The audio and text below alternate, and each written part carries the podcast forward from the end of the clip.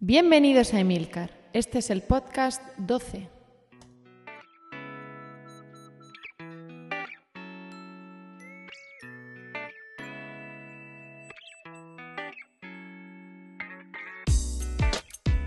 Muy buenas, yo soy Emilcar y mi voz es una de las voces que vas a escuchar en, en este podcast.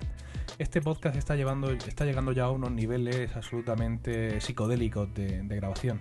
En estos momentos tengo el, mi carísimo micrófono puesto sobre el carrito frutero, eh, porque como ya he contado por ahí en un post, un, añadido al mole de mi escritorio hace que las vibraciones del disco duro se transmitan por toda la mesa.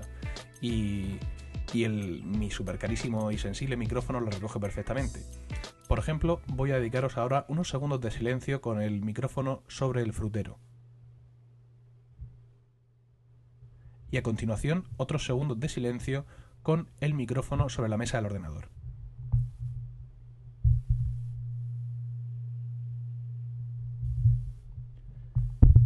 Bueno, espero que la codificación en AAC del podcast os haya permitido escuchar la diferencia, pero os aseguro que en directo es ensordecedora. No quiero demorar más el comienzo de, del podcast. Hoy tenemos un podcast muy breve, tan solo tres secciones. La primera son unas palabras que les he recogido a los ganadores del concurso de, la fonera, que bueno, ya habéis visto ahí en el blog cómo fue la entrega. Luego activo el modo Pedro Aznar para contaros la historia del iPod mini, iPod Nano y terminamos con nuestra sección de emails. Espero que disfrutéis este breve podcast y que os prepare un poco para la próxima Macworld del martes.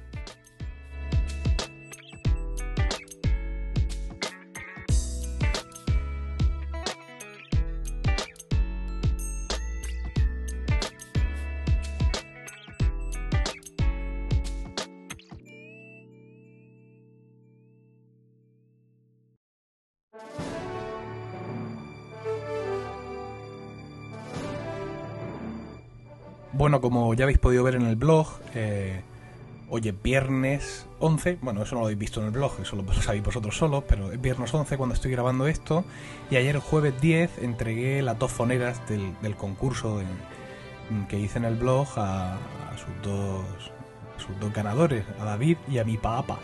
Eh, nos encontramos en Murcia, como ahí explico, la verdad es que fue un rato muy, muy agradable estar con ellos. Y aunque ya lo he explicado todo ahí en el post, pero también les dedico aquí un, un ratico en el, en el podcast porque conseguí arrancarles unas palabras. Vamos a escucharles. Bueno, estamos aquí con David, que es uno de los ganadores del concurso de la fonera, y está ya ansioso por coger largarse, porque le incomoda mi presencia, seguramente, aunque seguramente más que mi presencia es el frío que le está entrando por la espalda al pobre, porque estamos aquí en el microstore, en el Boulevard Cetina, justo al lado del microstore Cetina, y claro, la puerta está abierta porque es un boulevard comercial. Pero bueno, vamos a ver si terminamos pronto y se puede ir este hombre. David, muy buenas. Buenas.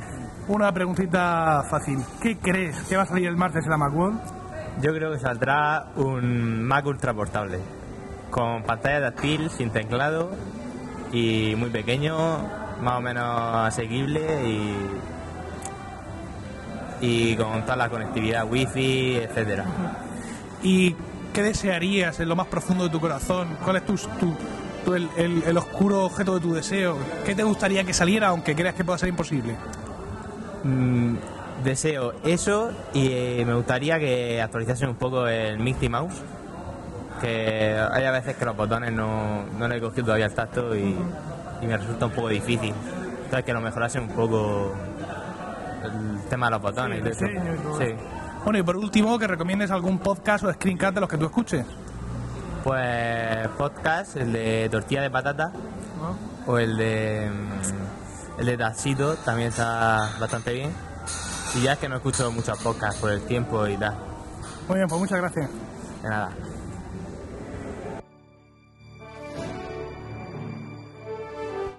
Bueno, y por aquí tenemos al, al, otro ganador del concurso de la fonera, polémico en este caso porque hubo, hubo, hubo ahí un intento de impugnación, pero claro, estaba en, estaba en inferioridad de condiciones técnicas y aún así pudo, pudo concursar. Mi papá, ¿qué tal? La verdad que muy bien, gracias. ¿Cómo estás? ¿Qué, ¿Qué, crees que va a salir el martes en la Macworld? Pues creo que después del avance profesional que nos ha dado Apple eh, se va a tirar al río de- del hiper mega consumo y va a sacar algo, yo creo, algo sorprendente a nivel de multimedia, multimedia, eh, multimedia para la casa, de, de conectar tu PC con la tele, con, con un disco duro externo que tengas con reproductor, con, en fin, se va a lanzar ya de una vez por todas a, a por, a por lo que es el, El salón. el, el mercado, de, pero de toda la familia. Algo así como un Super Apple TV, ¿no? Algo así, sí, una, una cosa así a lo, a lo bestia, no sé. Algo ¿Y así. tu deseo más oscuro y profundo? Pues mi deseo más oscuro y, pro- y profundo es que es que saquen, si renuevan el MacBook, que es el que tengo pensado comprarme ahora, que si lo renuevan, que sea pronto y sobre todo he visto el prototipo que es como una iMac vacía, Ah, sí. Que eso la verdad es que viendo las iMac, que espero mm, que, que si salen esas pantallas tenga un poquito más de suerte que con la tuya, Sí. pues sería sería acojonante ver esa poder meter lle- llegar con tu ordenador portátil y meterlo directamente a, a lo que es la pantalla hueca o, o al adaptador que lleve y ponerte a trabajar directamente con, con una pantalla de ese calibre y sobre todo de esa calidad de visión y con, sería vamos, fantástico. Y por último, ¿recomienda algún screencast o podcast que tú escuches? Sí, hombre, el tuyo, porque es que si no, claro, hay una leche. Se supone, se supone, se supone. y sobre todo puro Mac, claro, que es, que es un poco, yo creo también el eh, otro importante en, en cuanto a referencias. Eh, apps Mac y los screencasts de Tacito, que son pues también para los que estamos metiendo la cabeza en este mundo, pues yo creo que son increíblemente útiles. Muy bien, pues muchas gracias. Pues a ti, hombre, gracias.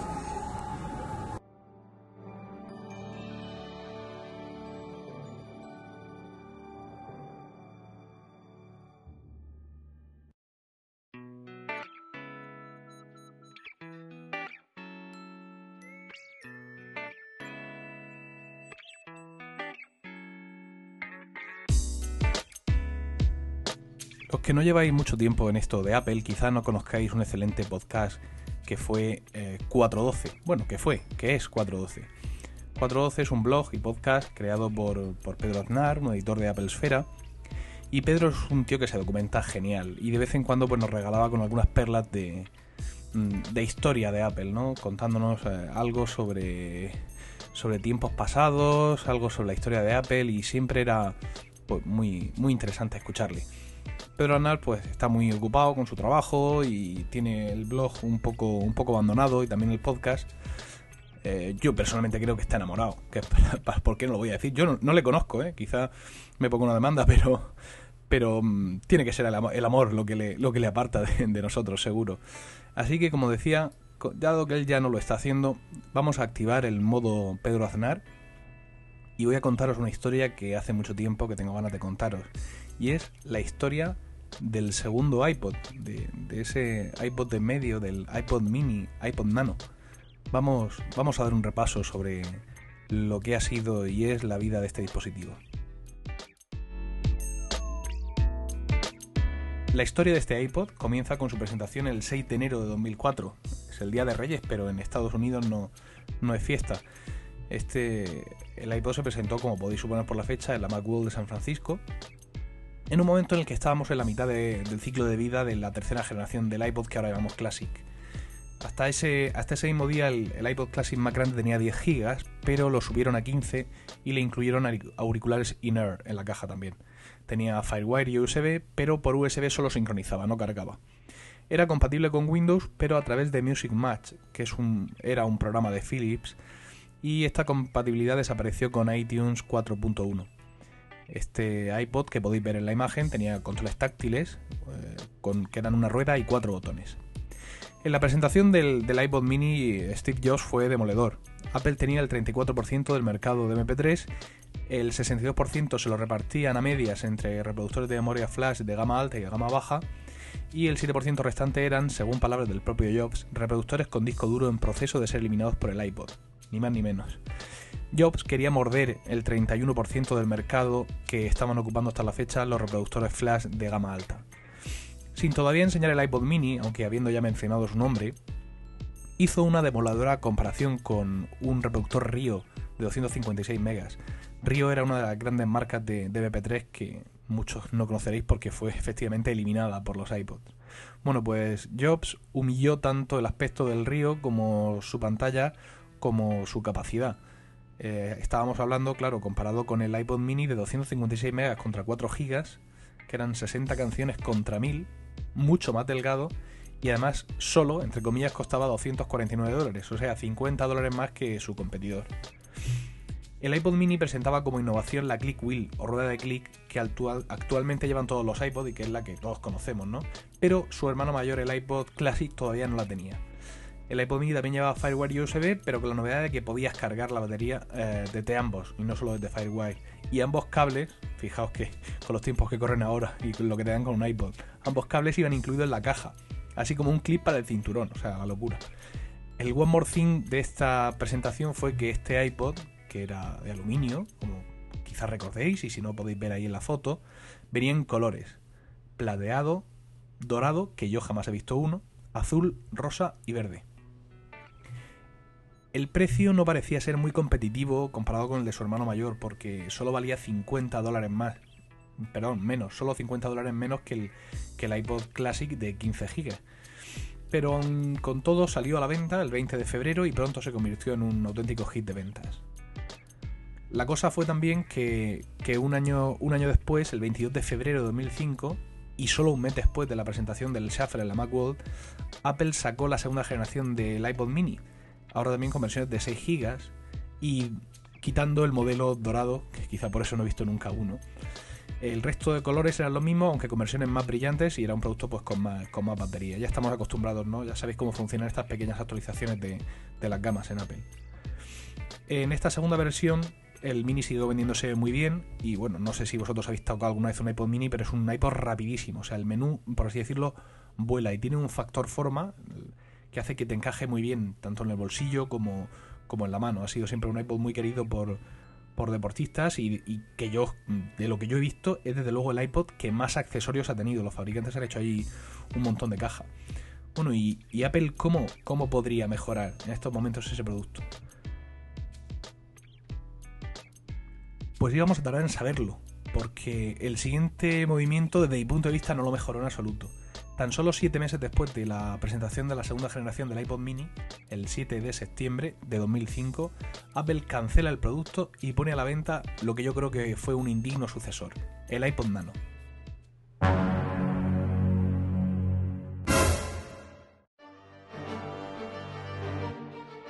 Esta primera generación perdía la conexión Firewire y venía en blanco y negro, y con capacidades de 2 y 4 GB, más una posterior presentada en febrero de 2006 de, de 1 GB. Como ventajas al anterior modelo, podemos señalar que tenía, pues, como siempre, más capacidad de batería y esta vez venía ya con pantalla en color y capacidad de ver fotos. Y eso sí, una delgadez extrema. Era tan delgado como, como un lápiz del número 2. La verdad es que sustituir el Mini por el Nano fue un movimiento tremendamente arriesgado, ya que el Mini se vendía genial y además sus ventas no decrecían con el, con el paso de su vida. El Nano parecía que le iba a seguir bien la estela y en los primeros 17 días se vendieron un millón de unidades. Sin embargo, al heredar el aspecto o la estética del iPod Classic, también heredó sus materiales, pero con muchísima menos consistencia, ya que era todo un imán para arañazos y rayones en la pantalla. Eh, al, dar este paso, a este cambio, el mediano de la familia iPod, pues mm, yo creo que perdió un poco ese aspecto cool y colorido, ¿no? Este toque urbano, por así decirlo, y se transformó en una especie de mm, tableta de chocolate súper delgada, algo que parece sacado de un anuncio porcelanosa o, del salón de la, de la y además tremendamente frágil. Eh, las quejas de los clientes pues empezaron a sucederse, les ponían demandas porque el iPod se rayaba muchísimo simplemente al darle un uso normal. Y bueno, pues Apple tuvo que devolver mucho dinero.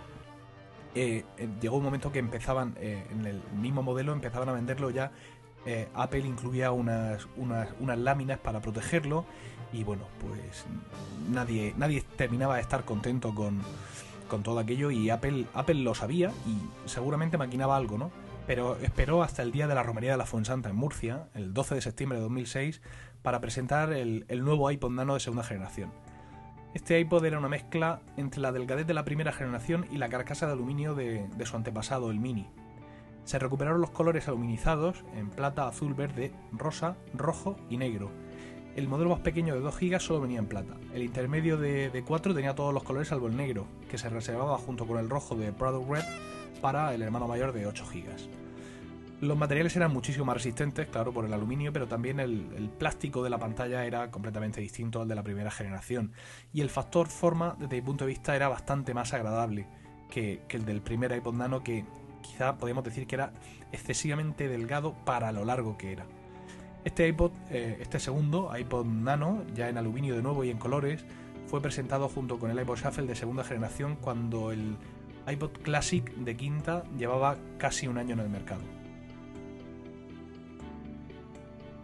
El siguiente movimiento, por, por, lo reciente, requiere la verdad es que poco recuerdo. Apenas había pasado un año, el 5 de septiembre de 2007, cuando Apple presentó la tercera generación de nanos, cuyo polémico aspecto se había filtrado unos días antes. Este iPod, como todos sabéis y podéis ver en la página web de Apple, es un iPod chato, en vez de alargado, y tiene una pantalla panorámica de 2 pulgadas, que es gigante para, para lo que es el tamaño total del dispositivo reproduce vídeo por primera vez en esta franja de, iPod y su nuevo software también incluye Coverflow, aparte de una interfaz completamente nuevo y, y chulísimo, la verdad. Eh, de esta manera ahora tenemos un iPod Nano tan fino o más que el primer Nano, pero con el aluminio más resistente y además no tan largo, con lo cual el factor forma es muchísimo más agradable. El modelo más pequeño de 4 GB solo viene en plata y el otro modelo de 8 viene en plata, verde, pastel, azul, pastel, negro y el Product Red es absolutamente enervante tener uno en la mano. No sé si recordaréis que yo le, le regalé uno a mi novia y la verdad es que eh, pone, pone, nervioso. Incluso el tenerlo parece que no, es un, que no es un producto real. Y la sensación de precisión mm, al, al, usar la Click Wheel, yo mm, solo lo encuentro comparable al placer de, de manejar un iPhone o, o un iPod Touch. ¿Y qué será lo siguiente? Pues la verdad es que no lo sé, pero en este punto nos encontramos siempre ante ante estas pequeñas maravillas de, del diseño industrial que nos presenta Apple. Si seguimos pensando en el ciclo de vida del iPod Nano, es posible que el martes en la Macworld o en febrero, que parece ser su mes, le hagan alguna pequeña actualización de capacidades o de color o alguna cosa de estas y quizá en septiembre, cerca de la romería de la Fuensanta, veamos la cuarta generación de iPods Nano.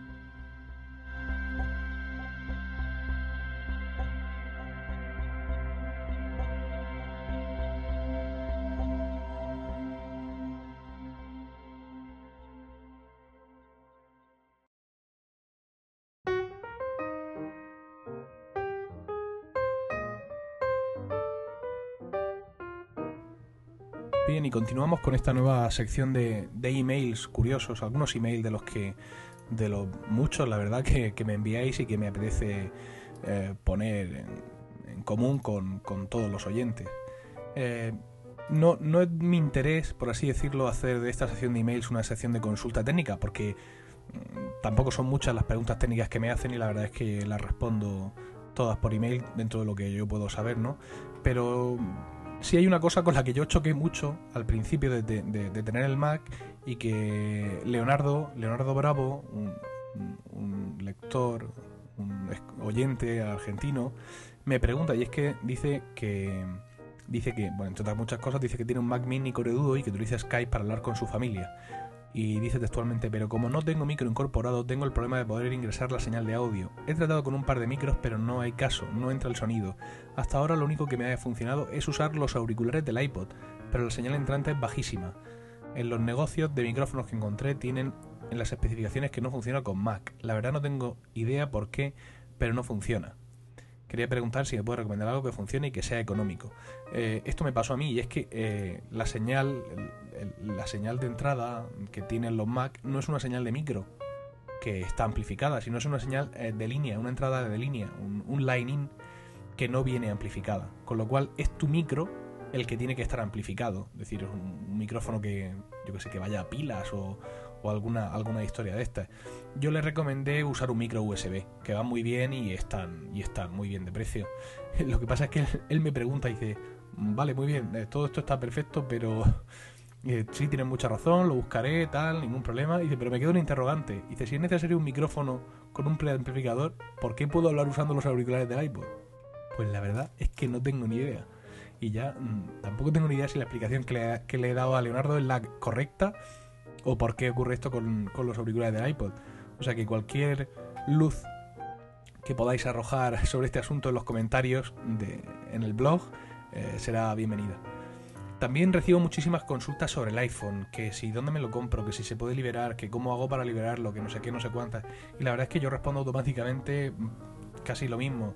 Eh, yo hay tres sitios que son los que consulto para seguir actualizado con el tema del, del iPhone. Es el en todopocketpc.com, aunque parezca irónico, pero hay un foro específico de Apple con un subforo para MacOS, para el sistema operativo, y con otro subforo para mm, todo lo que funciona con iTunes, iPods, iPhone. Y bueno, ¿por qué no decirlo? Pues yo soy uno de los moderadores de, ese foro y la verdad es que ahí hay un buen ritmo y se mantiene la cosa bastante al día. Luego, por supuesto, están los conocidísimos foros de Macquarium.com y por último Esfera iPhone, que es un sitio donde todos los cracks y hacks sobre el iPhone están a la hora del día. Pongo ahí los vínculos en el, en el blog para que podáis seguirlos. Y quiero cerrar esta sección leyendo textualmente un email que me ha gustado mucho de un nuevo oyente lector switcher por ese orden. Este es el título del email que me ha enviado Ricardo. Me advierte, ojo, ladrillo, pero ni mucho menos, la verdad es que ha sido un email muy entretenido y muy agradable. Me escribe de Alicante, dice, y como muy sutilmente habrás podido observar, soy novatillo en esto. No voy a soltarte un rollo de cómo me interesé en el mundo Mac, pero el caso es que hace un par de semanas de meses te escuché en el podcast de Puro Mac, benditos sean los de Puro Mac, por todos los oyentes que me han traído. Dice, fue el primer podcast que descubrí, el de Puro Mac. Y desde entonces que ando echando un vistacillo rápido a tu blog, estoy trabajando y estudiando y mucho tiempo libre no me queda.